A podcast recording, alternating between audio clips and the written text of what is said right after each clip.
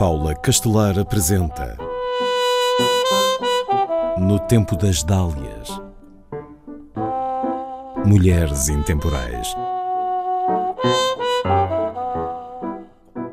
Chamam-lhe a voz de Portugal, a Calas portuguesa, e é sem dúvida uma das grandes cantoras do século XX e a maior diva do fado. Amália da Piedade Rebordão Rodrigues nasce na capital por acaso em 1920. Os pais tinham ido do Fundão para Lisboa e estavam de visita aos avós maternos quando ela veio ao mundo. Não há certeza sobre o dia de nascimento, mas foi em julho e Amália festejava sempre no primeiro dia do mês. O pai, Albertino Rodrigues, tenta arranjar emprego em Lisboa, mas acaba por regressar ao Fundão com a mulher Lucinda. Amália fica a morar com os avós maternos António e Ana Rebordão, que a criam a partir dos 14 meses. Aos seis anos vai com os avós morar em Alcântara, um bairro popular de Lisboa, perto do rio. Bastante cedo já canta para entreter os avós e a vizinhança. Frequenta a escola até terminar a instrução primária. É pobre, tem de interromper os estudos para se dedicar a um ofício.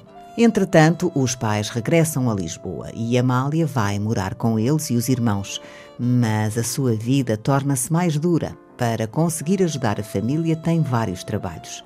Borda, costura, engoma roupa, é operária numa fábrica de chocolates enrebuçados e, aos 15 anos, torna-se vendedora. Amália e a sua irmã Celeste vendem fruta à percentagem na rua, na zona do Cais de Alcântara, perto de onde moram. As duas irmãs gostam de cantar e impressionam bem quem as ouve. Em 1935, Amália é a cantora solista da Marcha de Alcântara nas festas dos Santos Populares. Daí a três anos é aconselhada a concorrer ao título de Rainha do Fado e ainda faz audições que lhe correm bem. Não participa no concurso, mas encontra o guitarrista amador Francisco da Cruz e os dois enamoram-se. No ano seguinte, estreia-se profissionalmente na conhecida Casa de Fados O Retiro da Severa. Seguem-se o Solar da Alegria, o Café Mondego e o Café Luso, onde Amália recebe os mais altos cachês alguma vez pagos. Casa-se com Francisco da Cruz em 1940. Nesse mesmo ano, estreia-se como atração na revista Ora Vai Tu, do Teatro Maria Vitória, em Lisboa. Aí conhece Frederico Valério, com quem trabalhará bastante. É ele o compositor de muitos dos seus fados. Três anos depois de casar, em 1943, pede o divórcio. Pela mesma altura, começa a sua carreira internacional na vizinha Espanha, sendo convidada pelo embaixador Pedro Teotónio Pereira. Será a primeira de inúmeras atuações fora de Portugal, algumas delas nos mais renomados palcos do mundo, com sucessos extraordinários.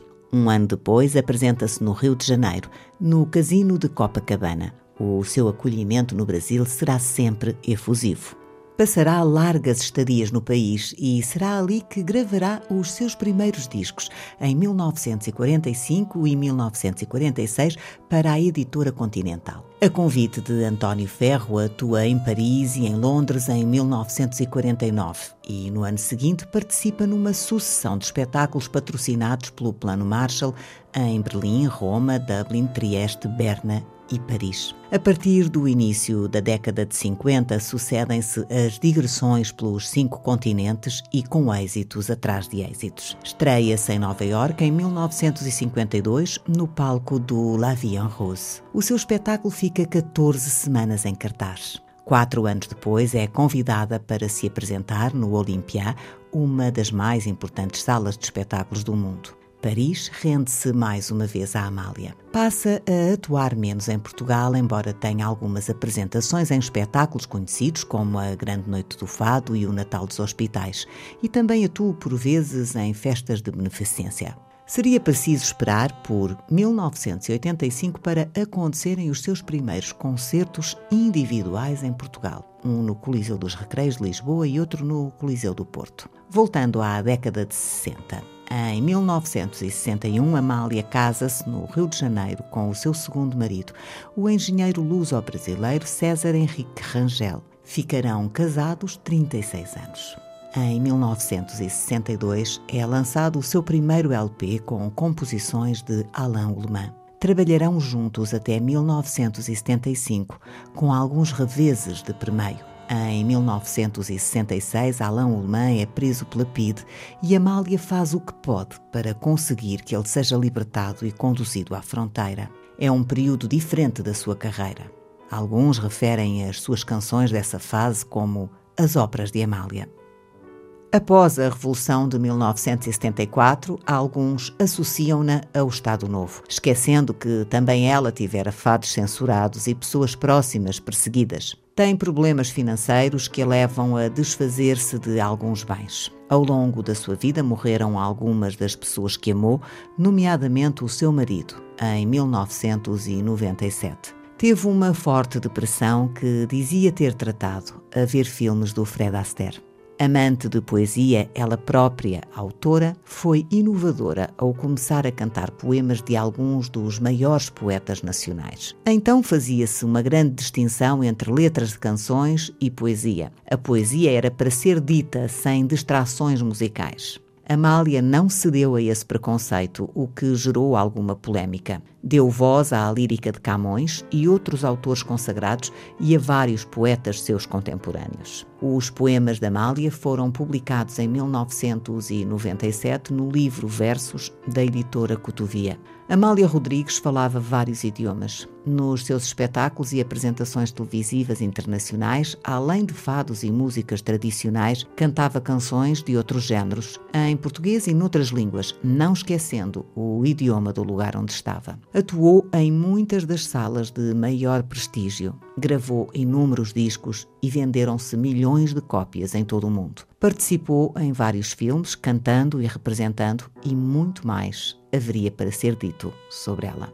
Há uma biografia oficial sua escrita por Vítor Pavão dos Santos com base em entrevistas realizadas entre 1985 e 1986. Amália Rodrigues morreu em Lisboa em outubro de 1999, depois de chegar da sua casa de férias na costa alentejana. António Guterres, na época primeiro-ministro, decretou três dias de luto nacional. O povo saiu à rua para se despedir de Amália numa manifestação popular emocionante, como nunca se vira. Foi sepultada no Cemitério dos Prazeres, mas o seu corpo seria trasladado para o Panteão Nacional ano e meio depois. Dois meses após a sua morte, respeitando-se a sua vontade, foi criada a Fundação Amália Rodrigues. A sede é na sua antiga residência, transformada em casa-museu. No tempo das Dálias em parceria com o MIMA, Museu Internacional da Mulher.